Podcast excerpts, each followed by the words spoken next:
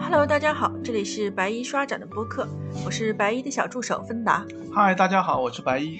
嗯，今天我们讲一讲那个浙江大学艺术与考古博物馆，呃，正在展的一个非常热门的中国绘画大戏的一个展览，叫《盛世修典》。嗯，之所以叫盛世修典，是因为、呃，在这个时间，我们把中国散落在世界各地的一个历代的绘画经典都收拢在这里了，是吗？嗯，应该这样说，应该这是浙江大学的一个比较重要的项目。嗯，实际上就是去全世界各地的博物馆去拍摄了中国古代绘画的各种作品，然后把它进行出版印刷。嗯，那么，嗯，相当于有一个搜罗和这个出出书的这样的一个过程，所以称之为盛世修典嘛。嗯嗯嗯，这个展开展以来，也非常多的网友在留言说，希望白衣讲一下这个展，嗯比如说那个喜马拉雅的睡不醒 ZY 同学啊，还嗯有很多其他的小伙伴。嗯很可惜的是，浙大一博现在是由于疫情的原因，还是在暂时的封闭。对，但是我们觉得应该很快就会开放了。嗯，如果没有新的疫情的话，应该快了吧？下周二应该已经十四天了，如果再多七天的话，可能也就是这个下下周二应该就可以恢复开放了吧？嗯，那么在这段时间内，大家可以先听一下我们的播客，然后更好的去看这个展览。嗯然后这个展览的内容，因为真的是非常非常多，嗯所以我们可能会分成两期来介绍这个展览。嗯，这一期的话，我们会集中在前两个展厅，也就是绘画对对方，面绘画的这个部分，嗯部分。嗯，那说到就是刚才白也提到了，我们事实上是去了世界各地的这个博物馆去拍这个中国的一个古代绘画历代的绘画。嗯对，那也想请白一先介绍一下，就是为什么或者说从什么时候起，我们的这些古代绘画的藏品，可能以前都是皇家和私人收藏嗯居多吧？嗯嗯。那怎么样？就是为什么流落到世界各地去，以及他们现在主要分布在哪些地方？中国古代绘画的一个嗯去海外的过程，嗯，其实，在我们看来应该可以分成最主要的两波。第一波呢，这个时期呢，其实是所谓的这个绘画的古渡时期。那这个呢，其实主要是去日本、韩国，也就是受到中国文化圈影响的这个区域为主的。嗯，这个时间段大概应该是从日本来中国的遣唐使开始，啊一直到中国的宋元或者到嗯明代为止吧，嗯就这段时间上。就是大家还有中日之间还有一个频繁的文化交流。对对对，以日本为典型，那么实际上韩国也应该有一些，但是数嗯量上远远比不上日本。对对对对对，就是这是所谓的中国书书画的古渡时期。那那个时候呢，其实也并不是一个书画的，我们用一个贬义的所谓的流失过程了，嗯，实际上嗯。只是一个文化的一个嗯扩散过程，应该这样对。这样来看待。那我们提到这个绘画的海外流失，其实我们一般概念当中，主要还是指的是鸦片战争以后，嗯。就是因为外国的入侵，那么带来了中国政局的波动，嗯。也使得大量的书画就被贩卖到国外去。嗯这个贩卖呢，当然可能不见得是就是比较呃就是等价的，或者也不嗯见得是、真正是卖了钱的，有的可能是被掠夺出去的。嗯那这个时间呢，主要就发生在刚才提到的鸦片战争以后。嗯那么这里面有几次比较重要的事件。第一次比较重要的事件呢，就是呃英法联军和八国联军的这个嗯时间段上，因为英法联军和八国联军都是入侵北京城的。嗯那么到了北京城以后呢，之前大部分中国古代书画呢，嗯。主要收藏也是核心收藏也是在皇宫收藏，嗯特别是以乾隆皇帝修了《石渠宝笈》以后，就是有意识的把大量的中国古代书画就收藏在皇家里面。对，那因为八国联军和这个呃英法联军的这个入侵呢，就使得大量的书画有的是直接被掠夺走，有的是因为八国联军和英法这个英法联军的冲击，嗯。使得皇家的书画就流失到民间去了。对，那么再次多多种的因素吧，那这有一嗯次流散过程，还有一次比较重要的流散过程，就是在末代皇帝溥仪的这个环节上，啊，就是溥仪，呃，一开始退位以后，他还住在故宫里面，嗯。但是他已经感觉到自己很可能随时会被赶出故宫，嗯那么因此他就开始大量的把书画赏赐给他的弟弟啊，赏赐给一些嗯大臣啊。他这个赏赐其实目的也是，就是把藏在宫里的书画让他挪到宫外去。嗯那之后他可以有办法再来做操作。嗯那么，呃，因此大量的故宫的绘画也就溥仪自己也在做这个事儿。嗯，那也也正因为溥仪带头就在做这个事儿，所以那些嗯其他的太监啊，甚至是就是大臣们，嗯。也就有夹带或者有嗯。意识的就把书画嗯。从故宫里面拿出来。嗯那么到了溥仪被赶出故宫以后，嗯。那他到了天津，到了东北，后来他嗯。当末代皇，当当了那个伪满洲的皇帝，去了东北，嗯。实际上都带来了大量中国古代书画的一个嗯流失。嗯就是在天津的时候，他贩卖过嗯书画，卖给美国人。嗯然后到了东北以后呢，这个书画因为战争的原因，他逃嗯出小白楼，小白楼的书画被士兵嗯争抢，嗯然后就流失进了民间嗯。进了民间以后呢，就会拿到市场上贩卖。嗯那这些市场上贩卖的书画，当时，嗯、外国人比较有钱，对，就会通过各种手段去买走。那最主要的买家实际上就是一块就是日本人，嗯。就是因为日本人比较理解中国古代书画的艺术，嗯嗯嗯。它比较相通，而且日本在那个时候又是相对来说有。就是有这个经济，有这个实力，嗯。韩国人嗯不可能来买嘛，就没有这个经济实力。那还有一块买的呢，就是欧美的私人也好，博物馆也好，嗯。就是嗯经济的上的原因、政治上的嗯原因，就嗯中国古代书画，也就是在这一次过的过程当中，大量的流失海外了。嗯那么还有一个呢，就不应该称之为流失海外，就是嗯，等到这个解放解放以后，那蒋介石逃到了台湾去，对。那把原来故宫的很多书画就带到了台北。对对现在台北的故宫博物院里面收藏的中国古代书画，这个呢我们称之为境外的书画，嗯就是大嗯陆境外。对对对，大陆境外的书画，那也有，也同时其实也有一些人，也就是在解放战争的时候，他离开了大陆，嗯。去香港、去美国、去其他地方，那他自己原来私人收藏的书画嗯。也在这样的过程当中嗯。流失出去了。所以，嗯、这个时间段我们可以认为，就是从鸦片战争到解放的这一段，嗯。那又有大量的书画流失嗯。到海外，而且这个体量是远远超过。嗯，我们刚才提到的所谓的古代书画的这个古杜时期的，对对对，所以那段时间其实英国人、美国人、日本人、他们嗯。都有很多的文物贩子在中国大地上去搜罗各种各样的这个。他们本来就有一个建立博物馆的一个意图，啊就。是在欧美人看来的博物馆本来就搜罗各种嗯。文物的这样的一个地方嘛，嗯。那他也有意识的去配齐自己的收藏品，嗯。那可能有一些人就会来买中国这个古代绘画的这个部分了。嗯嗯所以刚才我们聊到了，就是说，呃，中国的古代书画，那台北的故宫博物院肯定是有很大的一部分。嗯那么剩下的主要集中在哪里？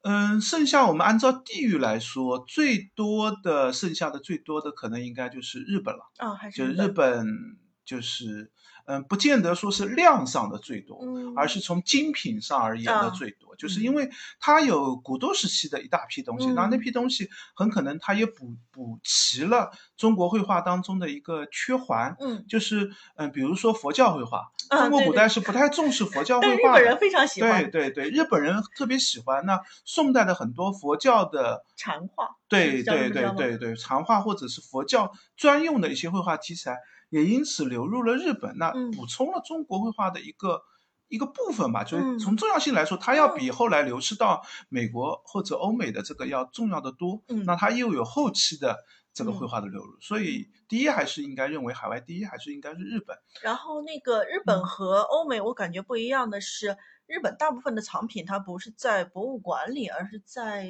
寺庙里是可以这样说吗？嗯，倒也不一定。从嗯绘画的角度来说，我觉得可能最多的，从数量上来说，嗯精品上来说嗯，可能最多的还是在博物馆里面嗯。只不过寺庙里面也有大量的收藏，嗯，这和古都时期特别有关系。哦，就是古都时期过去的大部分是寺院的叠藏，哦或者是贵族的嗯历代收藏为嗯多。那个时候还没有博物馆这个概对念，对对对，做收藏的就是寺庙，寺院会把绘画一直放下来。嗯但是到了就是鸦片战争到解放前的这一段，那这样的话，就寺院就很少再来啊收了。是的，是的，那主要还是在博物馆啊，在嗯在或者是私人手上，嗯就是那这是这是日本的情况。那还有一个比较大块的就是美国嘛。嗯，那美国作为一个新崛起的一个国家，嗯它自己没有相应的历代历史文化藏品，所以它其实是博物馆是有意识的去买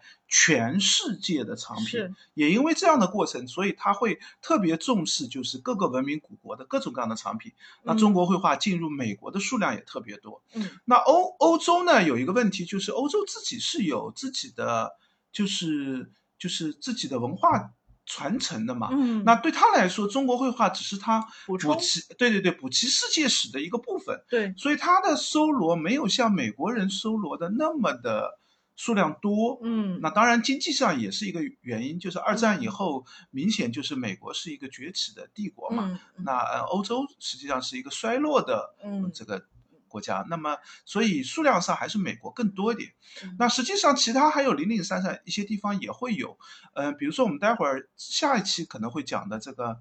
俄国、俄罗斯。或者嗯苏联就会有一些这个特定的绘画藏品，那甚至澳大利亚也会有，就是毕竟人啊嗯还是在流动的，嗯对对对，这些很难概括其主要大略的。我们说中国古代绘画还是日本、欧美这些地方。对对对，嗯。所以我们这一次说的盛世修典的这个展，其实就是或者说盛世修典的这件事情，就是把嗯全世界博物馆流散的一个中国古代绘画做一个重聚的一个过程。嗯，应该这样说，就是这些绘画流失海外的绘画，实际上要他们实体回来已经几乎不可能了，对，至少不可能有一次机会让他们重聚了。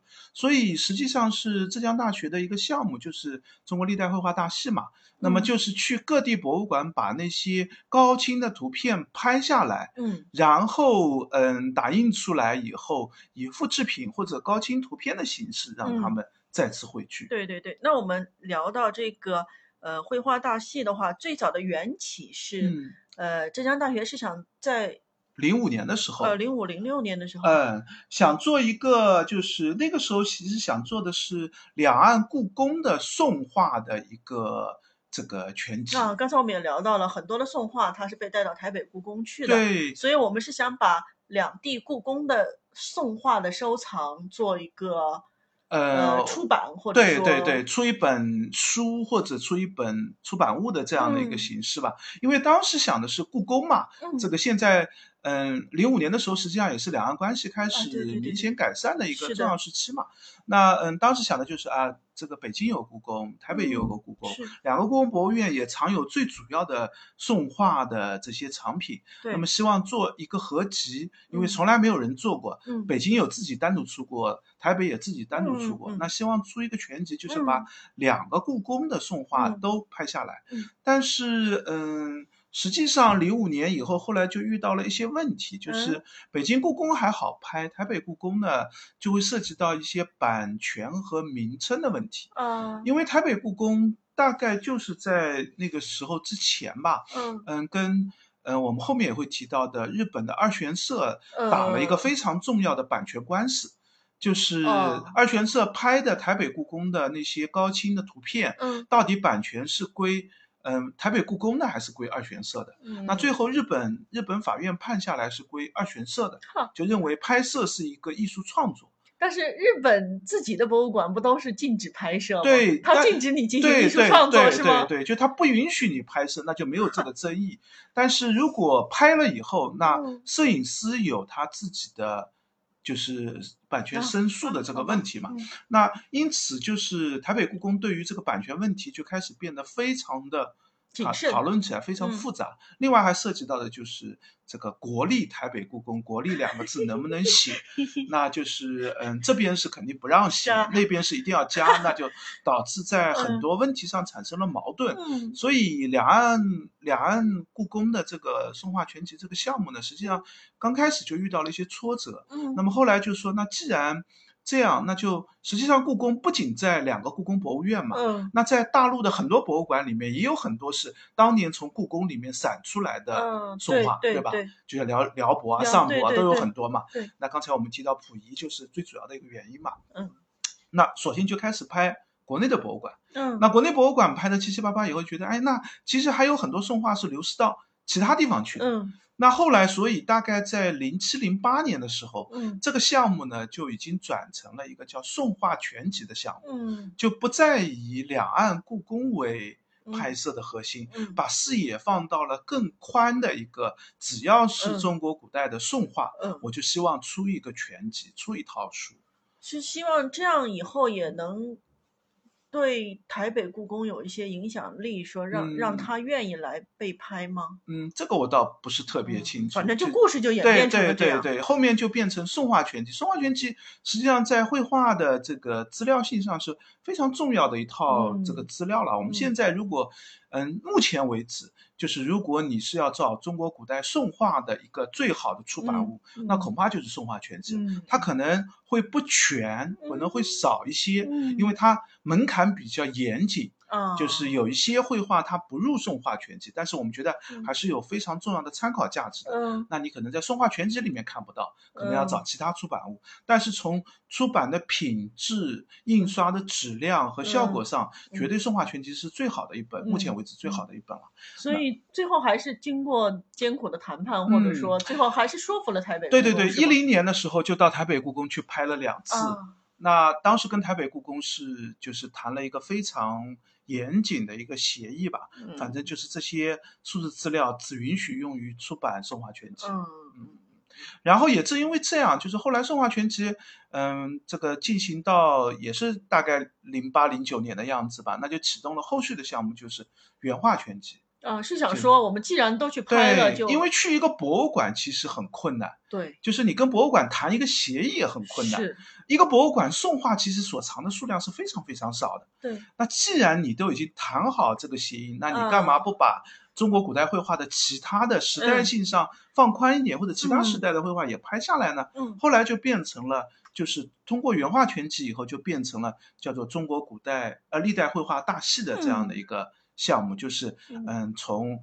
宋画全集到原嗯画全集到明画全清画全集，嗯再到先秦汉唐的嗯这个绘画全集，嗯就是变成整个中国古代绘画的一个嗯这样的一个大的项目了。这个也被列为这个国家基金的这个委重要委托项目了。嗯，所以就是项目组就在世界各地的博物馆对去做这个高嗯清图片的拍摄。嗯嗯那他们都是在博物馆的库房里面拍摄吗？还是有其他的？嗯，第一个就是如果是公立的博物馆，我们一般其实也不会在库房拍摄，嗯库房呢是放藏品的地方。啊，如果去过库房就知道，库房里面是堆的密密麻麻的，就是库房是 有效的利用空间的一个地方。啊，就是他会把库房里各种地方就做一，其实它就是一个收纳的活，嗯就是要按照标签、按照位置、按照方位把它放好。嗯所以库房里面一般都是其实不太找得到拍摄的场地和空间的。嗯。大部分好的博物馆的都会在库房的外面嗯。设置一个专门用于拍照的地方，哦，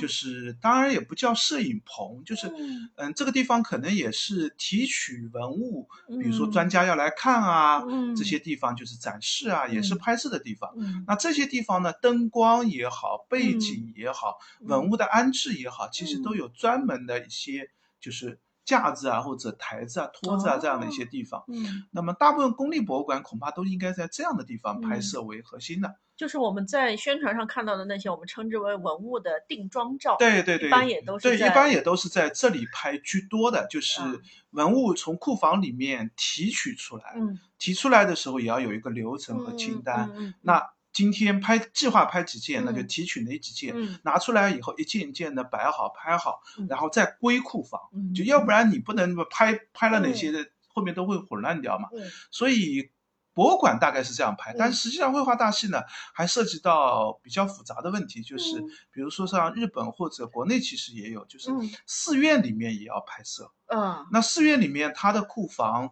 就是它的库房就不是博物馆的那种库房它就是一个就是各种东西放，可能也没有编号，只是放在嗯那里的一个这样的地方。嗯。然后东西呢，也就是没有一个专门用于拍摄的一个空间，因为它也不嗯。需要有这样的地方。嗯所以，嗯、其实绘画大戏有的时候也就在嗯、寺院里面，就是临时搭了一个空间出来。嗯那当然自己设置一些架子啊，一些嗯台子，然后把嗯绘画挂上去。嗯背景这方面可能也就没有像博物馆那么嗯这个良好了，嗯主要是光亮的问题，就是光照的问题，嗯这个色温以及光的设置各方面的因素吧。嗯所以实际上拍摄还是比较复杂的，也要也要因地去因地制宜吧，哪里嗯嗯看情况了。嗯，说到寺庙的话，就是我觉得如果是在美国的博物馆或者说日本的博物馆的藏品，嗯他们还是会经常的会会被拿出来，嗯但是寺庙的收藏就不一定会有一个展出，对吗？嗯，呃，日本的寺院是这样的，日本寺院呢，文物呢，大概是有两种的收纳情收藏情况，嗯一种呢叫寄托，啊就是很多寺院因为自己文物也不多，或者是嗯。好的文物不多，嗯。这个重要的文物呢，他觉得自己收藏呢也怕有各种的风险，嗯。所以他会寄存或者寄托在一个公立的博物馆、啊或者是一个较大的一个私人博物馆里面。你们帮我们保管保管对打对理，对对对对所有权不归我，但是你要展示的时候，你只要跟我协商同意了，嗯。我就允许你展示。嗯，你像刚说这所有权不归我，应该是所有权归归寺庙，对吧？对，所有权仍旧在寺院、嗯寺院手上，嗯不归博物馆。啊啊，所有权不归博物馆，但是博物馆可以用这件展品来做策展。对对嗯对，像呃日本的奈良国立博物馆和日本的京都国立博物馆就是最典型的这样两个例子。啊，就是京都和奈良实际上的博物馆自身的藏品，其实嗯大概只有可能，嗯各自大概都只有一半，可能都不到。啊，它寄托物寄嗯。托的品非常非常多，嗯。所以这样的话呢，就是它这是一种。那嗯。这种呢，可能拍摄起来呢，就是只要跟寺院或者私人。私人其实也是一样，也有这样的寄托品，就是只要协商好了，那你就可以在公立博物馆拍，所以拍起来会好一点嗯。但是寺院也有一些寺院是把藏品是放在自己的寺院里面的，嗯那这样的话呢，就拍照起来就比较复杂一点。嗯嗯，但是拍出来就很珍贵，因为对即它使你去了对到那个地方，你也看不到这幅画，是是是，就寄托物呢，就是刚才其实也提到，就是博物馆可以做展陈了。对，那如果不是寄托藏在寺院的话，那就寺院就因为寺院也不会专门做书画的展览，呀就偶尔他会挂出一两幅出来，或者是他有所谓的赛宝的时候，他可能会嗯拿出来，嗯或者是他可能会被博物馆借展借过去。但是这样的机会都是很难得很难得，相对来说就要少很多。但是即使在博物馆里面，说实话，其实大量的这个书画类的文物，其实也都是很难得一见的。书画类的文物，有的真的是十年、二十年能不能展出一次都不一定的。呃，主要是考虑到这个保管的，呃，一个是保管是肯定是一个核心的问题，就是嗯。你保管这个，嗯，就是你宋代的中国古代书画本身就有一个，就是一般认为这三年五年才适合展出一次，嗯，经常的展出对它是有损害的。对对对，另外还有一个问题就是，嗯，这个中国古代书画呢，就是你你你也不可能经常展它，你用什么样的名义经常来展它呢？嗯，就是虽然有很多人愿意来看，嗯，但是你也不可能定期的说三五年我就展示它一次。有很多古代书画没有一个由契机或者没有一个由头，就是说轮不到这个，对对对，它就没展出来，就也不见得说没有一个博物馆说我有一个定期把所有文物都拿出来给大家看一遍的这样 一个制度。好吧好吧，对对对对，美国的博物馆相对会好一点，就是因为他们地方大嘛，嗯，就是美国的博物馆在收藏的时候，它就存着这样的一个心思，就是它本身就是为了展出，对为了展出，所以收藏，所以在展出的频率上会高一点。嗯，那日本或者像日本的话，他收这件东西并不是因为他想展出，就是一嗯个传递的一个过程嘛。嗯对对对，所以他也不见得展出出来。嗯，好的好的。那我们回到这个呃盛世修典这个展览本身啊，嗯，这个展览其实呃就是刚才我们说了，拍摄的高清图片，嗯我们现在是做了一个等比例的一个复原，是嗯，在大部分的，就是一号展厅、二号展厅这些展厅当中，就是现在高清打印出来的这个绘画作品都是按照原样的尺寸打印的。那嗯拍照本身也是一个非常好的一个拍照的高清图嘛，嗯那这样打印出来，原尺寸打印出来，就应该可以认为是比较接近于嗯真迹的这个面貌、真迹的样子。嗯，也就是说，呃，即使是就是嗯复制品，嗯，但是也是很值得大家进到这个厅里面展厅当中去看的。嗯，应该这样说，就是关于复制品这个问题，我们可以就是因为这个展核心的就基本上都是复制品，对，所以我觉得可以单独来重要的说一说。就是嗯，复制品呢，嗯，现在中国古代书画的复制其实很多，市场上也有很多买卖的，但是包括网上有非常多的对对对高清图，对对对，也都有。就是嗯，在我看来，这个展虽然是复制品，还很值得看的，有几个方面的原因。第一个呢，就是绘画大戏，历代绘画大戏在拍摄的时候采用的拍摄方式就是一个比较高要求的方式，嗯，就是我们一般你自己能够下载到或者你能获得的这个图片的高嗯清程度，嗯其实是一般都是有限的。嗯嗯，就是既包括了这个传递上的困难，就是嗯一张图如果一件高清的复制，可能都是几个 G 大小的，甚嗯至十几个 G 大小的，嗯那你不利于传播了。嗯那嗯，这是一方面。另外一个呢，特别高清的图呢，博物馆也好，或者是这个嗯要出版的出版这个社也好，它嗯都会特别控制这些高清图的这些版权。嗯，因为当时他和这个藏家或者博物馆就是谈过一个比较重要的协议的，嗯不允许它流失出来，嗯所以一般你也看不到。嗯那这是一方面，就是高清图你很难获得。嗯另外一个方面呢，就是原尺寸的打印也是，其实也是比较难的。啊是的，因为你要原尺寸打印，就意味着你要清楚的知道藏品的各种仔细的数据。对，那一般我们只能博看看博物馆公开的这个数据，嗯那相对公布的会简单一点。嗯嗯。嗯，它就是其实也经常会知道，就比如说一张高清图片，你手上有的一张高清图片，然后看了博物馆的这个尺度，嗯，然后你即使按照它这个尺度、嗯一去打以后，你发现诶对不上，嗯长宽比例还不对，为什么呢？因为拍照的时候跟嗯实物量的时候不是一嗯回事儿，它不是一个嗯过程，嗯它并不是对着那张高清图说它的尺寸是多少。嗯那比如说一件书画，它的画心部分你有高清图，嗯它量的呢是整个画卷的部分，嗯那就对不上，是吧？对。所以就是你得有，打印的话，其实还有一点很重要的，我觉得是，就是其实书书画的嗯打印，大部分外面的印厂是做不了这么好的，嗯是吧？嗯，这个我们还要再进，就是这又是打印出来的问题。对，嗯，我们就是先印刷印刷这一块的问题。呃，印刷的问题，嗯，我们先讲那个，就第一个就是你拿不到经期尺寸呢，你就得不到一个准确的比例，嗯就很难复原原画的真实效果。嗯就是尺度问题，我一直觉得是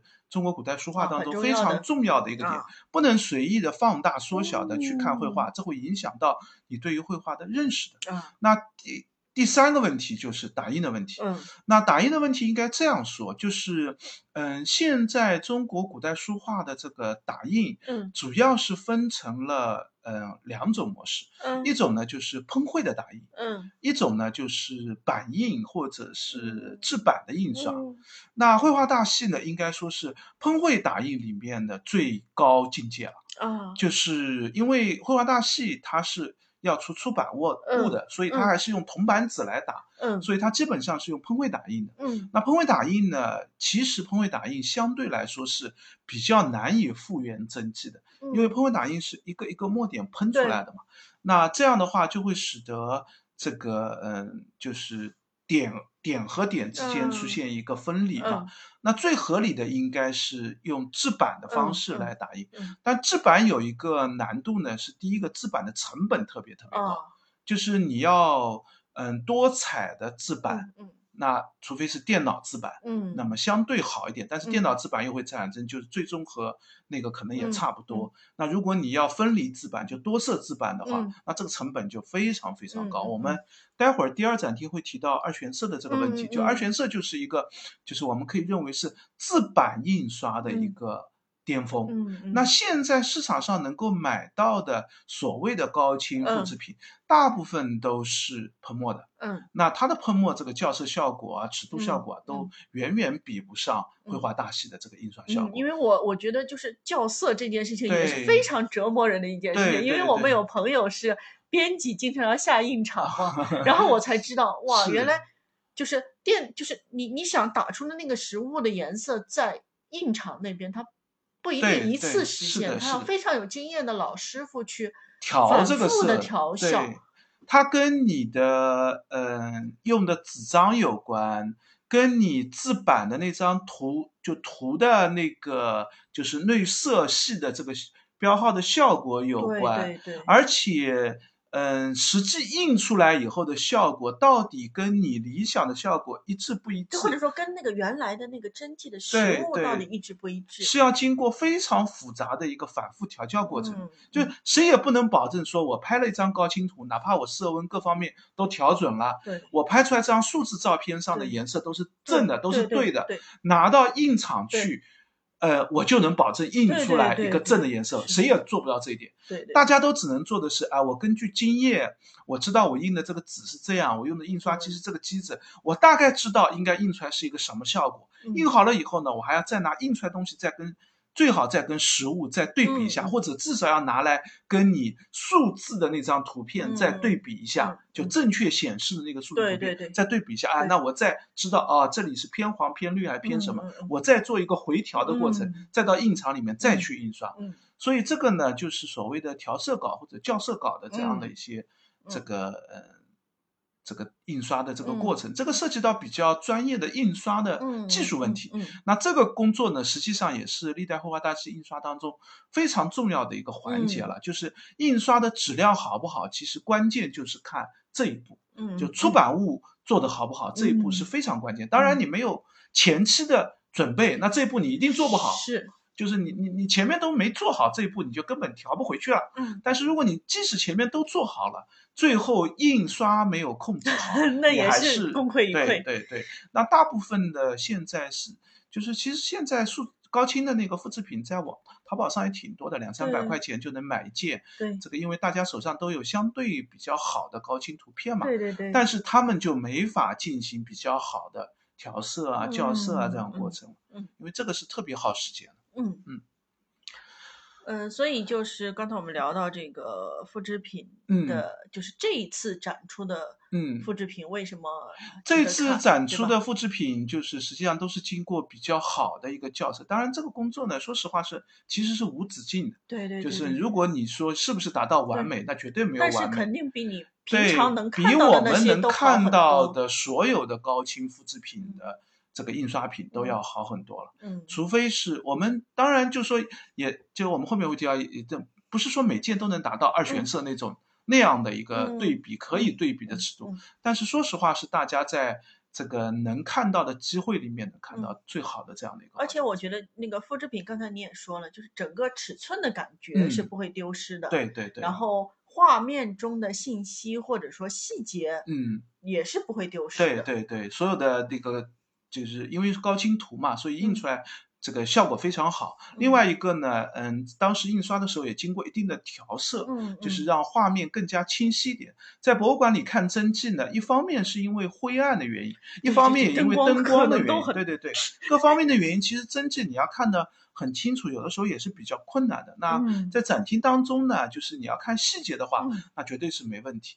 嗯这个展唯一可能要提一下有点问题，就是因为印刷都采用了铜版纸，嗯跟出版物用了同一个纸张，因为它调嗯色就是用这个来调的，是所以嗯反光还是稍微有点严啊重的，特别是加了玻璃以后。对，那这样的话呢，就会使得你要看嗯整体效果的话，嗯其实反而更弱化了一点。或者说要想去拍照的话，对就对对对不死亡反光出来。对你更适合的其实是看细节，反倒是看整体效果会弱一些。嗯，这一点呢，就是看，就毕竟我还是认为真迹是一定不可，替代的。对对对，不可替代，就是但是在能有你看不到真迹的对对对，情况下，就是因为中国古代绘画，你要看到真迹这么多的真迹是不可能的。嗯，那那所以复制品还是有相当的价值。后面我们在聊到第一展厅的时候，也会聊一下，就是这个数字化嗯带来的一些嗯有趣的意义或者价值。对对对，那刚才我们说到第一展厅，但其实这个顺序我们可能还是要说一下，因为嗯大家有些人去他就很习惯从一二三四展厅开始看，嗯嗯，但是事实上我们去看了以后，我们会发现说，按照这个博物馆的布展，其实你应该先去第四展厅。对对对，就是嗯，这次绘画大师的这个展览呢，就是它的嗯建议的参观顺序应该是先看四号展厅，嗯先对整个嗯历代绘画大师的这个工程或者里边的主要的文物有一个基本的嗯概念以后，那再去看呃一号专题厅是嗯。关于中国古代绘画的一个嗯相当于是知识上或者学识上的一个嗯。这个理解的这样的一个厅，再去看二号厅，那嗯。是中国佛教绘画的这个部分，呃，就是黑水城和藏经洞。啊，藏经洞所出的文物，嗯然后再去看三号展厅是最后一个，就是嗯佛光寺的一个数字化工作，嗯嗯跟前面的那个内容稍微有点偏离，嗯嗯就是是这样的一个建议的参观顺序嗯。，所以我们今天这一期我们先聊这个。呃，前面两个展厅啊，因为嗯四号和内一号内容确实有点多。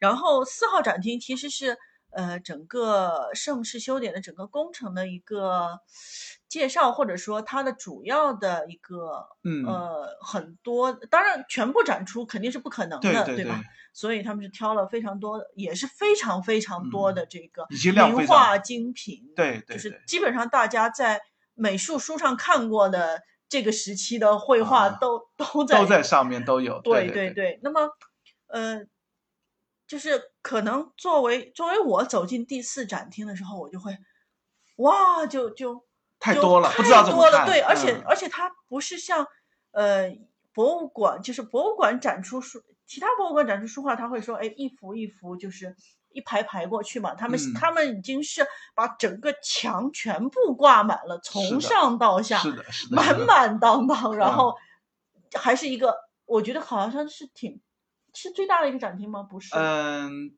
四号展厅，嗯，空间面积上应该倒也差不多，可能也是差不多是最大，挺大的，对对，也然后而且还有做了一个这个中间做了一个间隔和那个围挡的形式。对，每面墙都满嗯满满满的，是然后我就觉得，如果你想一幅一幅的把这个画看完，在一次观展中是不可能的一个任务，对你很快就会啊，就就看累了疲劳掉。对对，那么就是白衣这边能能推荐一下普通人，或者说大家应该怎么样去看这个展厅吗？嗯、我的建议可能还是要看你的就是中对于中国绘画的一个了解，然后去挑一个方式去看嗯四号展厅。就是如果你是一个相对来说，嗯，对于绘画了解不多，嗯希望通过这一次展览来了解的话，那我的建议是你不要一次就把所有的绘画都企图看完，做不到的。嗯嗯嗯那我的建议可能是第一个呢，就是前面这个部分可以稍微看一看，了解一下中国历代绘画大戏这个项目大概是一个什么情况。嗯然后，嗯，在第一单元部分也介绍了一个中国古代绘画的一个流聚合流失的一个过程，嗯嗯就是从那个嗯宋徽宗的那个嗯宣和画谱开始讲起，哦就是第一次把古代书画呃绘画有一个收罗的过程，然后慢慢一次一次的流失聚合，流失嗯聚合。嗯。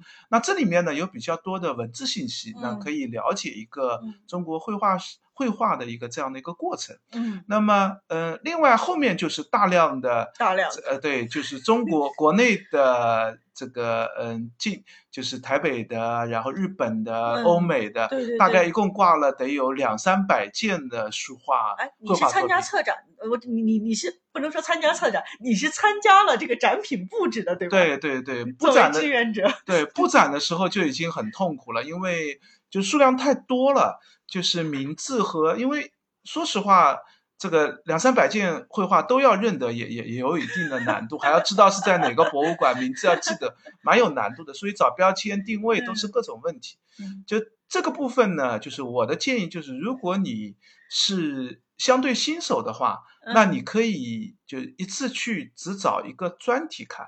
啊，就专题是指，嗯，可以有各种各样的专题，比如说看你的兴趣。嗯，如果你对花鸟特别感兴趣啊，那你就说，呃，这次来我就看看涉及到花鸟的。我看到花鸟的话，我就停下来对对对对，看看是哪个博物馆的，是谁画的，画法的技法大概是怎么样，是精细的还是写实的，还是就是一些这个趣味性的，就是就你挑一个专题嗯看看，因为。这样的机会太难得了，就是花鸟题材在宋画、原画，基本上在这个展厅当中展的都是宋画、原画了。明清画就很少在这个展厅当中出现。就是宋画、原画，你你要看到花鸟题材，那真的是每个博物馆可能也就一两件、两三件。即使像故宫，可能花鸟全部拿出来，也就是百来件的这个样子，而且它也不会都拿出来。那你却可以在这个展厅里面看到大量的这样的一个题材。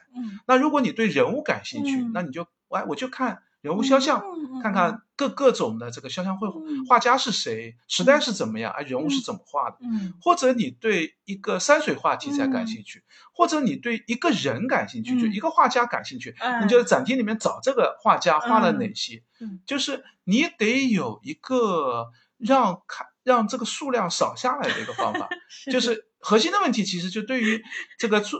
初入门的人来说，就这个展厅的数量太多了，要不然你每张就看个两三秒就得走掉了，对，那没有意义，那最后啥也记不住，不可能记住，所以你还不如找一个专题来看。那如果你说这次这个专题我看开心了，今天时间也差不多，我就走了。那下次如果我再来看，哎，那我就再换一个专题来看。嗯，那这是一个看法。那还有一个看法呢，就是也是我自己的看法，嗯，就是当你如果你。真迹看过比较多的时候，嗯，那你就可以按照你看过的图来看看，或者按照你没有看过的图来看看，嗯，就是看自己看过真迹的，那就是来回忆一下，我看过的当年我那个记忆现在还留下多少，我的认识对不对？这件复制品我看起来跟我当时看到真迹的差异在什么地方？哪些细节是我当时看真迹因为。看不清楚或者那个看不好的哎，那现在我能不能看到一些东西？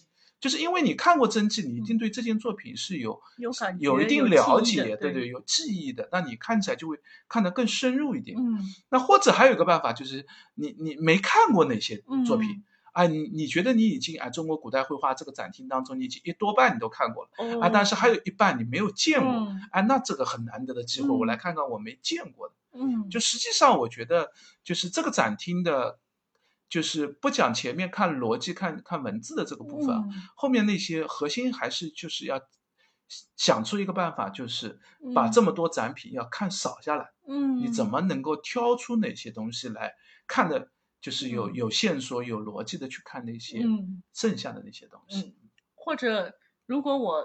没有特别感兴趣的，我就是哪个在美术书上见过，我就多看看也可以啊。就或者说你翻过一本这个中国绘画史的书籍，那你看看这个绘画史介绍书籍里面有没有哪几件事，就是他介绍过的啊，你有印象的，在这儿能不能找到？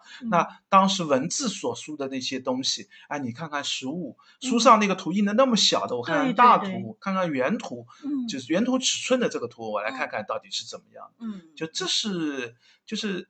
一个看看的方法吧，我觉得是，当然也可以，就是如果后面恢复展览，应该会有志愿者的服务，也可以跟着志愿者走，就志愿者讲哪届，那我就看哪件，好好的看哪届。对，反正在他暂停以前的话，他们是每天都会有两场志愿者的导览的。这个展，浙江浙大艺博是安排了一个浙大学生的一个宣讲队，就是他们。虽然宣讲队就是经过一个短期的培训吧，嗯，基本上都是浙大学生，嗯，然后他们会，嗯，就是没有志愿者服务的时候，宣讲队就会来服务，上午一班，下午一班。那如果有志愿者服务呢，宣讲队可能就不一定来服务，看人手。对对对对，他如果有人手，可能也会来服务。然后另外还有就是有团队来服务的时候，宣讲队或者志愿者都会来讲。所以在展厅里面，如果开展的话，其实还是有蛮高的几率会听到有人在介绍，有有人在讲解的。嗯，那我们讲完了，就是我们认为你应该第一个看的这个第四展厅。嗯，那我们接下来的话就推荐大家去这个一号展厅，嗯，对吧？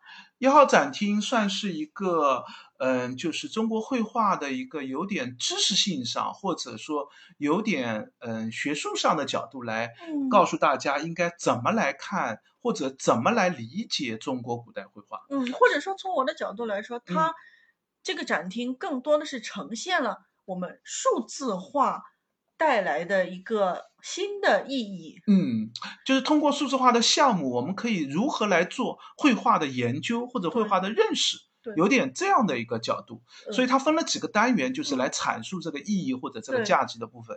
第一个呢，就是第一个单元部分呢，就是因为有了数字化的拍嗯摄，嗯所以本来分散在各地的，它本来应该是在一起的一套图，对，或者是本来就是一个卷子，对，但是被切割了，被贩卖到或者流失到了全世界各地的博物馆，对那你就再也看不到它相聚的样子了。是那因为数字化拍的图，我们也可以把数字化打印出来，啊，他们又可以重新相聚了。对对对，那这里面最典型的就是隋炀五老图嘛。嗯那隋炀五老图是一个宋代的北宋时候的一个嗯非常重要的一套，就是其实五五五所谓的五老就是五个这个高官，嗯。这个嗯名气也很大，嗯。都在隋阳养老。嗯。那么嗯当时就请应该是职业的画家、嗯。画了他们的肖像图，嗯。年纪都已经是八九十岁了。嗯嗯。那作为一个纪念嘛，嗯。那这套图呢，因为这五位都是著名的名臣，嗯。所以后来他们的后这这些画的这个肖像图呢，其实也也都是给他的这些名臣的后人所收藏，哦就纪念我的祖先。虽然画完的时候是一套图，嗯但是收藏的时候就已经分离了没有没有，收藏的时候还是一套图。啊我们现在认为可啊，能一人一套吗？嗯、可能没有放五做五套，嗯，就也不是五个后人都需要，嗯但是当时不一定只有这一套，哦，很可能就是画家画了嗯。这几套，但是但是我们能找到的可现在我们真正因为很难流传下来，嗯。就是也需要后人有就后人有这个传承的能力嘛。嗯。那现在传承这一套呢，应该是里面的这个嗯画的那个朱冠的那一位，嗯这个嗯他的后人就朱嗯家的后人。嗯因为后面我们会反复看到朱家的后人就在请人提拔，就哦提拔人就会说我应朱家的后人的哦所托，哦所以我哦我看了这套图做了一个提拔。嗯那因为朱家的后人就是从北宋这套图画完以后，一直在找人做提拔，嗯。然后这套图再从朱家流失，哦，有些机会也会从朱家流失出去，嗯。后来也会很，因为知道是朱家的嘛，嗯。会再次流回到朱家的后人手上。哦朱家的后人又会觉得啊，这是我祖先的那套图，他又会再找嗯名人提拔。嗯所以其实不是这五张名人的绘画，而是连上后面的提拔，啊整个一套变成一个嗯非常重要的一个历史资料性的这样的一嗯套东西。但是就是到了这个嗯晚清的时候，嗯嗯这套图呢就是分散了。啊。那分散的很重要原因就是，当它变成一个商品的时候，嗯。贩卖的时候呢，那一定不是整卷才有价值嗯。了，只有在后人手里，它才是完整，才是有价值。到了后来呢，这五张图呢就被切割，不嗯但五张分离了，本来应该是啊装裱在一个卷子上，就切成一哦个一个的图像了。本来是一个一一一卷装裱，对对对，哦现现在后来就变成了册页型的装裱，就哦五个人都切下来就把它们。切出来对，然后后面的那个提拔卷子呢也被嗯切开了，啊，就是宋元的提拔比较有重要性，所以单切出来哎，了单切出来卖的价格会高一点。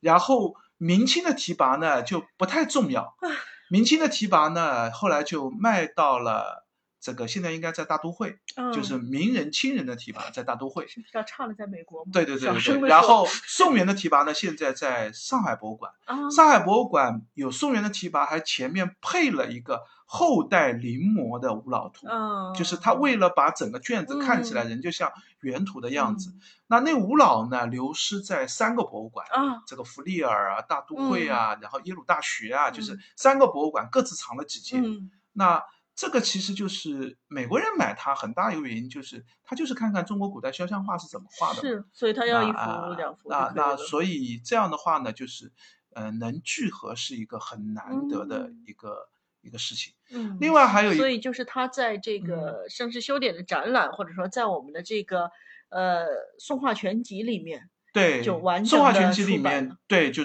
整个就是按照它原本的样子印出来，嗯大家可以看得到。嗯嗯，这也推荐大家，如果有机会去图书馆，可以借阅一下《宋画全集》原画全集。买就不要想了对买是吧买太贵了，一套《宋画全集》好像一共买下来是六十多万还是多少？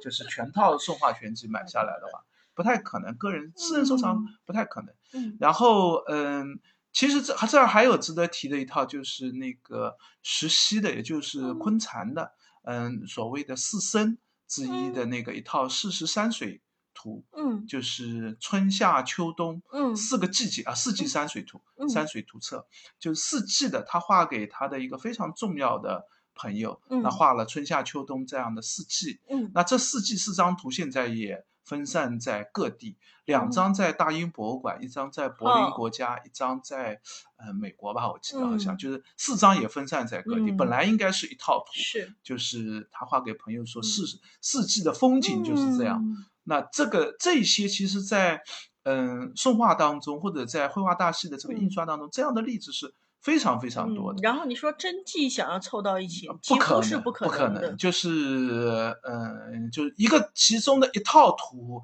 要凑在一起，基本上都是博物馆的一个项目，就是哎，我嗯做一个大展，那这个目的就是让这套图能够有机会凑在一起。我们曾经在这个台北故宫看到的富春山居图富春，山居富春山居图的那次合璧展，那就是一个就是一个就是一个项目了，就变成是一次特展了。非常重要的一个对事情。对对，那这样的，但是数字化呢，就可以把它聚合嗯在一起。对，数字化另外还有一个有趣的，也是这个展的第二单元呢，就是嗯，中国古代绘画有大量的临摹品。嗯，嗯仿品、嗯伪品，那所以会出现所谓的多包案，嗯，就是同样？对对对，就是呃，同样的一个画家，号称是一个画家，嗯。嗯，号称是一个主题，嗯。会出现同时出现，嗯，两幅、三幅甚至四幅、五幅嗯。的画面。嗯。那嗯，这里面其实也要提一下，嗯，出现这么多不代表一定都是有真有假，啊，实际上也有一些，特别到了明清时期，也有一些例子就是。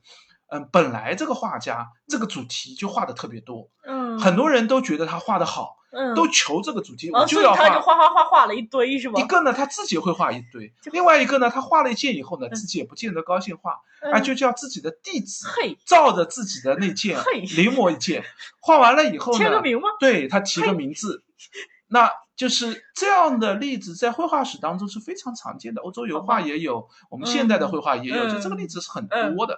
就是这样的话呢，我们一般认为这几几件呢都是可以认为是真迹，嗯只有好坏的差别，就是啊哪件画的好，嗯哪件画的差嗯，这是一种例子。那还有一个例子就是啊，有一件是画家本人画的，嗯那其他呢是弟子临摹的，嗯或者其他人临摹。嗯临摹完以后呢，也没有找那个画家，哎，自嗯己就伪签了一个画家的名字。嗯那么这个就是有真有假。啊，那还有会不会有时候他画了以后，地址画了是吧？就写我就是临摹我老师的，啊，有可能啊。对啊。然后那个他写临摹的那个地方还会被人裁掉，呸！就是这样的话就变成，哎，他按照老师写的那个字留下了。嗯他说我什么时候说摹的那个字被裁掉了，那就变成又变成一个就是一个判断的案件了。嗯那还有一种情况就是，呃，画家可能原来是有一件真迹的，嗯，很多人都临摹完了，但是那件画家的真迹没了。没了，对，因为啊。比较早，嗯。后面的临摹品还传下来了。嗯。那现在的多包案都是假的。嗯。那还有一种可能呢是，那个画家根本没画过这个东西，是有一个人臆造了一件。嗯。那有些人觉得他造的还挺好，嗯。我也照着他做，或者他他造了同样的造了好几件，嗯。就所以多包案是一个比较复杂的问题，嗯。就是真伪是我们有时候有全真的，有真有伪的，也有嗯全伪的，嗯就都有可能。嗯所以真伪的判断是多包案里面一个就是一个专题吧，可以认为嗯就是嗯值得判断、值得讨论的一个问题。这个展当中也有好几件多包案，嗯一个多包案应该是最有名的一个多包案。嗯这个傅生台北故宫的研究员写过，应该写过专题的文章的，哦就是王蒙的一件作品。呃，应该是叫哎，我一时卡住了，鱼花溪鱼影图，嗯，就是花溪鱼影图有四台北故宫收藏三件花溪鱼影图。台北故宫自己就收藏了三对件，对对，三件花溪鱼影图，而且三件花溪鱼影图面貌非常非常相似。嗯，就是王蒙是元代的一个画家，对，就是嗯，按照这三件花溪鱼影图，因为王蒙从元代的人没有做大量同样一件作品做好几件的这样的一个嗯例子，对因为没有必要性，是等到嗯绘画变成商业性特别重要以后，它才会有大量复制或者多样做的可能性的。所以这三件里面呢，应该是只有一件是真的，其他都应该是假的。嗯。当然也有可能都是假的啊，嗯，就是应该就是不可能都真。对，那么嗯，就是这个例子就是一个值得判断的例子。嗯。那要看这个例子呢，因为这件的仿品做的特别的水准特别高，嗯我们现在一般认为可能就是嗯清代的绘画高手所做的，嗯。甚至有些人就认为就是王辉，嗯，嗯。四王之一，清代的嗯很著名的画家，嗯。水平非常高，而且嗯。临摹古人的能力很强。嗯。就是可能认为就是王辉按照宫里的要求做的，嗯，那就是宫里面要求他再画一张一样对的，对对对，就是这也是一个很常见，就是南、嗯。北宋的时候、南宋的时候，甚至唐代的时候，嗯。书画都有这样的例子，就是嗯。皇家为了作品的保存的需要，嗯。那我就皇家来做临摹品，实物就放在那里，嗯而且提供最好的材料你来做，嗯所以临摹的质量非常高。嗯那这三件如果不放在一起，嗯那你是很难判断哪件是真王蒙的。嗯，甚至他挂件出来不跟你说的话，你都看不出来这件是三件当中的哪件。嗯那当然看也有办法，就是看题字啊，看一些嗯关键辨析点的地方。嗯但是这次展当中呢，就把三件一起挂在一起，啊，这三件就并在放在了一起。所以很方便去做一个对对比较，。你可以做反复的对比，去理嗯解这个王蒙的绘画风格是怎么样，嗯题字的效果是怎么样，就是而且甚至可以知道，就是清代最高级的临仿品会做成什么样。嗯这对于你判断，就是其他的假王蒙、嘿王辉要作假的话，绝对不会只做这一件。他要作假的话，他嗯高级作假的王某应该有很多。那假王某应该是对什么样的面貌？就这有很多的信息量在里面嘛。但是对于普通人来说也很有趣的，就是我们我们可以看到三幅，哎，基本上都一样的话，哎，你觉得哪一幅是好的？对对，对然后可以去做一个验证。是的，是的，就是，嗯，它虽然其实，在标签上，这次展当中，标签当中是，呃，写明了，就是一个是也只有一件写的是王蒙花溪鱼眼，嗯，另外两两件上写的都是王蒙，过后面有个括号款款款，就落款的那个 款，就代表是这个只是款是王蒙，嗯画不是王蒙的。嗯那实际上看了标签你就知道啊，哪件是真的，哪件是、嗯哪两件是伪的，是假的。但是如果有兴趣的话，可以练看考考自己的眼力，就是你就先不看看标签。对对对，你看看看到底哪件好，哪件不好。嗯嗯那啊，还有一件可以提一下的，就是那个嗯，浙博也有，其中浙博有一件就是陈洪寿的《西之陇鹅图》，嗯这件也是浙博一件大名品了。嗯就是嗯，陈洪寿是嗯晚明晚明清初的一个画家，嗯，画的人物是高古绘画，蛮有嗯趣的，嗯。就有点像插画的那种绘画类型，嗯。当时也非常流行。嗯。那他画了一个主题，一般他画比较擅长画历史故事，嗯，画了一个主题就是王羲之，嗯。这个据说王羲之非常爱鹅嘛，对。然后就是拿字换了鹅以后呢，带着这个鹅就回家去了，对对叫《对对羲之陇鹅图》。啊，这个呃，既有手拿手拿一个扇面，因为当时嗯。据说就是他给人扇上写了字，因为他嗯。字很受人欢迎，然后就嗯。拿写字的扇子去换那个嗯。鹅。那鹅呢装在一个笼子里，嗯。由仆人提着，嗯。就是这样的一个画面。但嗯。这样的一件作品，一嗯。共有国内的博物馆就有三件，国内的就有三。件。对，国内就有三件。嗯，浙浙江省博有一件嗯。是色色的，嗯。呃，一件西之龙鹅图。嗯。另外呢，在广东省博也有一嗯件、嗯这个呃右军陇鹅图，嗯其实就右军王右军就是王羲之嘛。对对，然后那个四川省博也有一件羲之龙额图，嗯。呃，呃，你刚才说浙江博物馆的是色色的，对，其他两件都是水墨的。啊，嗯，就是嗯三件作品。就是既肯定是从来没有一起展过，嗯那是的，呃，然后三件作品要看到的机会也很难得，嗯嗯、这十年吧，大嗯。概、这个浙博的那件大概只展出过一两次，嗯。四四川省博的那件大概也只展出过一次，嗯。嗯，广东省博的那件大概也展出过一两次、两三次的嗯。样子吧，就是而且时间都对不上，就是你嗯。没有可能看到这三件。嗯。而陈红硕的作品呢，就是画的是高古人物，嗯，就是哎，并不是以人物的精准漂亮为核心，嗯。不是写生为核心，嗯。所以是比较抽象的人物。嗯。那这时候你就很难用笔法的高低来判断了。嗯所以需要你去认识陈洪寿的绘画是怎么样的一种风格。嗯，那么三件放在一起的时候，就嗯比较容易判断的出来。啊他的这个判断比刚才我提到的王蒙的那件《花溪云影图》就要简单很多了是因为仿的没有那么啊好，啊？对对对对，因为陈洪寿的呃临仿大部分都是在晚清、嗯民国的时候比较嗯常见，嗯，甚至我觉得很可能那件川博的那件那个很可能是张大千或者是张大千那一脉的人嗯临仿的，嗯就是哎张大千特别多做古画的哎，你刚才说。剧透了，说那个四川的嗯啊，对对对对是吧？哎，因为这三件放在一起还是很容易看得出来哪件好哪件差。那那我想再问一下，那嗯个四川博物院他们自己认自己是仿的吗？嗯，并不认，就是嗯，这件这件因为陈洪寿的这个主题也比较，就是比较少人做特别专题的嗯研究。嗯呃，另外一个就是也没有特别，就是中国古代绘画都嗯。存在这样的问题，除非是嗯。一个特别重要的大家，嗯。他已经做了一本专著，而且这嗯。本专著受学界的普遍认嗯。可，那大家嗯。会觉得啊，这个结论就就是嗯。这样了，我们就这样用了。嗯但是大部分的中国古代绘画的真伪临仿的问题嗯。是比较复杂的，唉。即使有人提了一个观点，大家也嗯。不见得会都认同，或者不见得会变成一个学界的一个尤其是共识。收藏那个对藏对品的就就所以实际上中国古代绘画到现在为止，很多问题其实即使我这样说，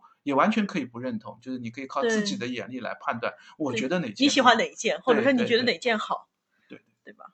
嗯然后这是第二个单元了，第嗯三个单元就是呃一些名画家的作品放在了一起。嗯嗯，里面特别典型的一个例子就是那个董源，五嗯。代的那个画家。嗯。嗯，董源董北岳嘛，嗯。这个嗯，董其昌就说嗯。武家董北岳，嗯。就因为他就特别崇尚董源的绘画的这个嗯风格。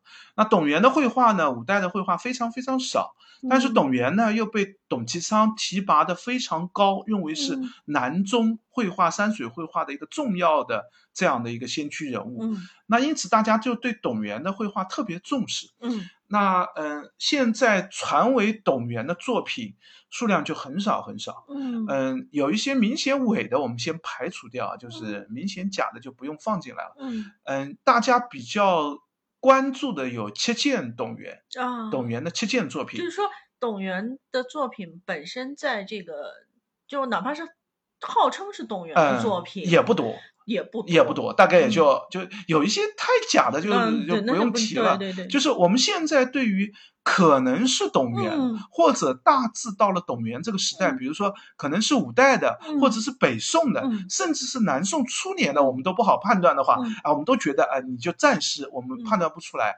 这样的话，也只有七件，也只有七件，也只有七件。嗯，三件在国内，嗯。嗯，上博北北京故宫、嗯。辽博，嗯，然后一件两件在台北，嗯。然后一件两件在海外，嗯。这个日本一件，美国一件，嗯。就是这七件全部在各地博物馆。嗯。更麻烦的是，这七件面貌还都不一样啊，啊或者说面貌有好几种样子。嗯。国内的三件是嗯、比较淡雅的，嗯国内的三界比较符合一个董源的面貌，嗯就是比较淡雅的山水的，对对对比较符合董其昌所说的 南中绘画平面为主啊，哦并不是嗯高山凸起啊那样的嗯面貌。然后，嗯，台北故宫还有一件很特别的，就是比较重的色色的龙秀焦明的那一件，啊，嗯色彩用的很艳丽。嗯啊，大家觉得，哎，这这也是董源吗？难道嗯色色作品在这么早也有吗？当然也有例证，就是嗯隋代就有很很色色，唐代也有很嗯色色的作品。那啊、更麻烦的就是现在在美国大都会的那嗯。件，呃，我们叫西岸图，嗯。这件是争议最大的一件嗯。董源的作品。嗯。嗯，八十年代的时候，因为西岸图当时做了一个大都会做了一次嗯比较大的工程，嗯。嗯，美国研究中国古代绘画很重要的一个人物高居翰，嗯，专门为这件绘画开了一次学术研讨会，哇遍邀全世界的古代书画的名家。啊。当时基本上就是做古代书画有名的人，嗯。我们现在都是老前辈的那些人，当时都去参加这个学术会议了。嗯嗯。讨论完以后，大家观点还是不统一，嗯，形成了三派观点。嗯。高居翰为核心的就说这个呃这件东西是假的，嗯而且造假者就是张大千和这个嗯徐悲鸿，好因为这件东西最后的流传比较确定的一个流嗯。传就是徐悲鸿从嗯、广西还是昆明，嗯反正西南那边收进来的，嗯收来的时候他是碎得一塌糊涂，嗯然后徐悲鸿找人把它修复了，嗯发现是一张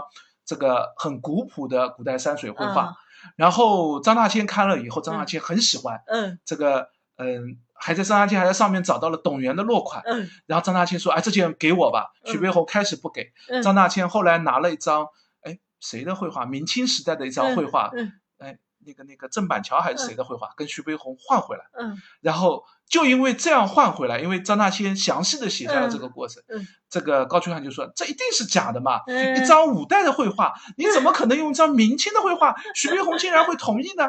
就他们两个人就是 这个故意故意做这样的一个局，对，讲一个故事。那那这是高居翰的观点，那嗯高居翰这样的观点也是一开始就是很很多受人抨击嘛，说这样绘画怎么可能是假的呢？嗯。那那最后就是嗯，大都会用红外线，用了嗯。X 光，嗯。都拍了这张绘画，嗯。看到了里面装裱和嗯。历代的有一些看不出的嗯。文字印章，嗯。然后把这些资料都拿出来，在嗯。学术讨论会上大家讨论。嗯。最后，国内的这个以启功先生为代表的就认为这张画呢，不知道是不是董源，嗯，因为跟国内的其他董源都对不上，嗯对也是跟其他董源也都对不上的。对但是这张画是一张五代或者北宋初年的绘画是没问题的，嗯是一张早期的绘画。就是凭刚才他晒出来的对对对对，啊，那嗯、有一些呢认为就是董源，就是然后虽然不知道为什么，但是我就觉得是董源嘛，对对，就就是哎，这就因为上面有董源的落款，好吧，那也像高居翰就到高居翰到死就认为这些都是假的。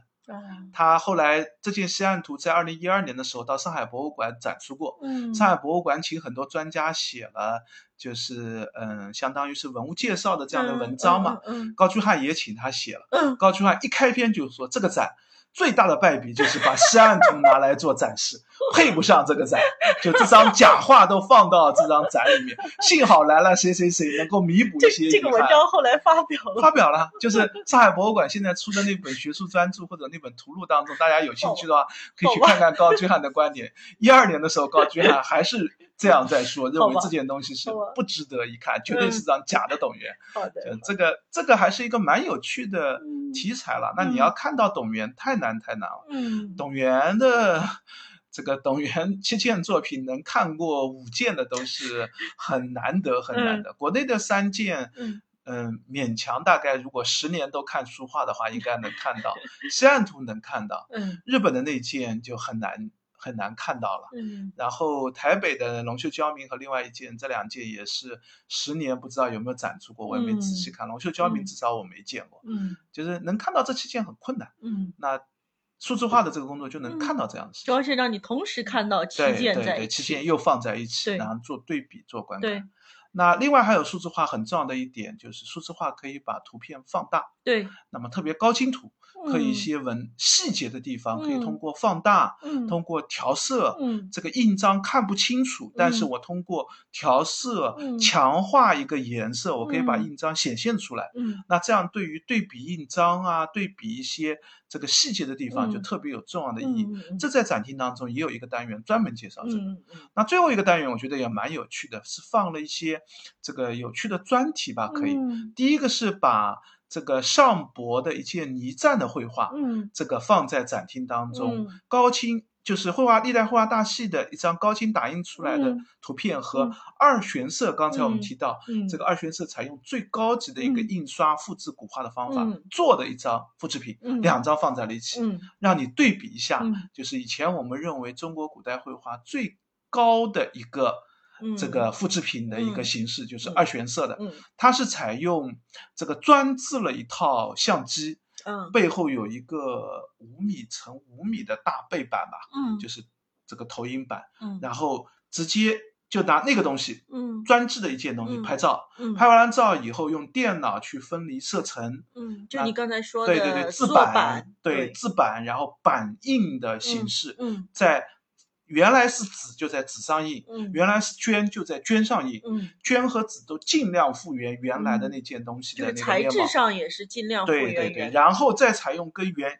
原来的这件绘画最接近的一个装裱形式，嗯装裱出来。嗯那所以它是我们认为是就是跟真迹是很难区分的。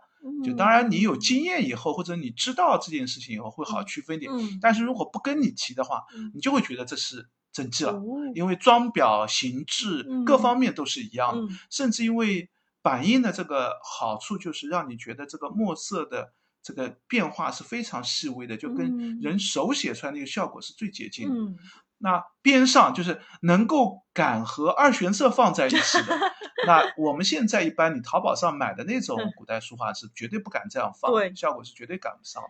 那嗯，历代绘画大师就拿了一张打印的、嗯放在了一起。嗯那虽然啊，就是我们还是必须得说，就是材质上一眼还是看得出来啊，嗯，哪件铜板纸的反光还是挺厉害对的，对对对，就是这是一个问题。但是如果你把，因为铜板纸毕竟它是一个可以大量制书、对对大量对对印刷，对对它你要考虑它的优势的地方。对你那一件只能有一件，你再做第二件就很复杂。对但铜板纸我就可以大量的印书对了，对对，那和真迹的效果是嗯。非常非常接近，甚至有一些地方，嗯。呃，因为版印有一个问题，就是版印就是刚才提到，它批次每次印刷对这个嗯。版其实都是有一个损耗过程，嗯。所以在二玄色印的这么多件当中，嗯。每一件都有细微的差别。哦。就越印到后来，我们都会觉得批号越早越好，越接近于原哦作；越印到越越后来呢，嗯。就是就是慢慢慢慢印差下来，嗯它也没法调这个板子了，嗯板子已经做好了。嗯但是高清印刷呢，就可以保持这个稳定性，每一件都是一样的，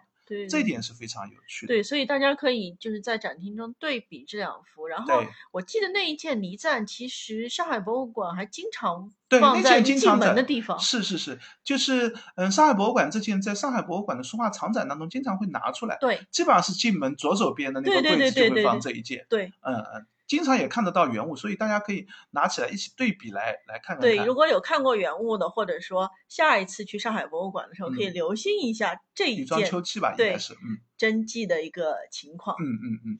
然后另外还有一个有趣的就是，呃，宋徽宗画过芙蓉锦鸡图，对，那芙蓉锦鸡，嗯，是一个比较特别的一只锦鸡。嗯嗯，这也是我刚刚上次讲解的时候听观众给我解答啊，就是嗯，锦鸡最主要有两个品种，一个嗯是白腹锦鸡，一个是嗯红腹锦鸡。就肚子是红色的和嗯肚子是白色的两种锦鸡，嗯，那在中国的西南都有这两种锦鸡。那呃，芙蓉锦鸡呢，按照宋徽宗画出来样子呢，它实际上应该是一个杂交，所以它叫芙蓉锦鸡嘛。啊，白它是色红都有。它是头比较像，哎，头比较像红红腹锦鸡吧，好像肚子像白腹锦鸡，嗯。嗯嗯好像是这样。嗯。就是它是一只杂交的锦嗯鸡，嗯。那所以宋徽宗就称之为芙蓉锦鸡。嗯。那呃，有一个生物学家就专门发了一篇文章，嗯。讲杂交锦鸡的这个品种的嗯。演变和历史过程，嗯。就用了芙蓉锦鸡的这嗯。张图片。嗯，那嗯，这也就是其实就是用了绘画大系的那张图片，就是啊正因为有数字化的这些嗯资料，嗯。不但是可以让做书画研究的人可以获得一些资料，还可以让生物学家、让器物学家，那这确实是的，嗯就是在中国宋画当中，其实你不仅看到的是中国绘画史，嗯，对于中国器物史，甚至嗯。反过来。器物史的研究、建筑史的研究，嗯对于绘画的时代鉴定、真伪鉴定也是有帮助的。嗯一个宋代人是不会画出一个明代建筑的，宋代人也不会用一个明代器物的。当他出现这样的器物，我们就知道啊，这张画就是一个后代人画的一件东西。对对所以绘画它其实核心是图像资料。嗯所以在这个展厅当中，最后也是嗯拓展了这一面，就是在因为有绘画大系嗯大量的受画出版以后，嗯使得大家研究的内容其实可以有更大的扩展，不仅仅是绘画的研究上面。我觉得不是研究的内容扩展，而是研究其他内容的人可以更方便的获取到这些资料。是的，是的。所以那那个图真的是就是我们做的这个项目，把这个图像放到了呃资料库里吗？嗯，这倒也不是啦，嗯就是因为芙蓉锦鸡这张图是很有名的徽宗的一件绘画，所以这件资料应该早就有，但是以前呢可能就没有那么细致，高清图不见得那么好找。嗯那当然，这个绘画大戏应该是当时据说那个这个作者就是借了绘画大戏，看到了，但他知道这件东西，嗯，然后就查了绘画的是是国内还是国内的好像是，嗯嗯，那个那个一个学者，然后他借了那个图，然后哦看到了这样东西，那就更清晰的看到了这个绘画的样貌吧，应该是。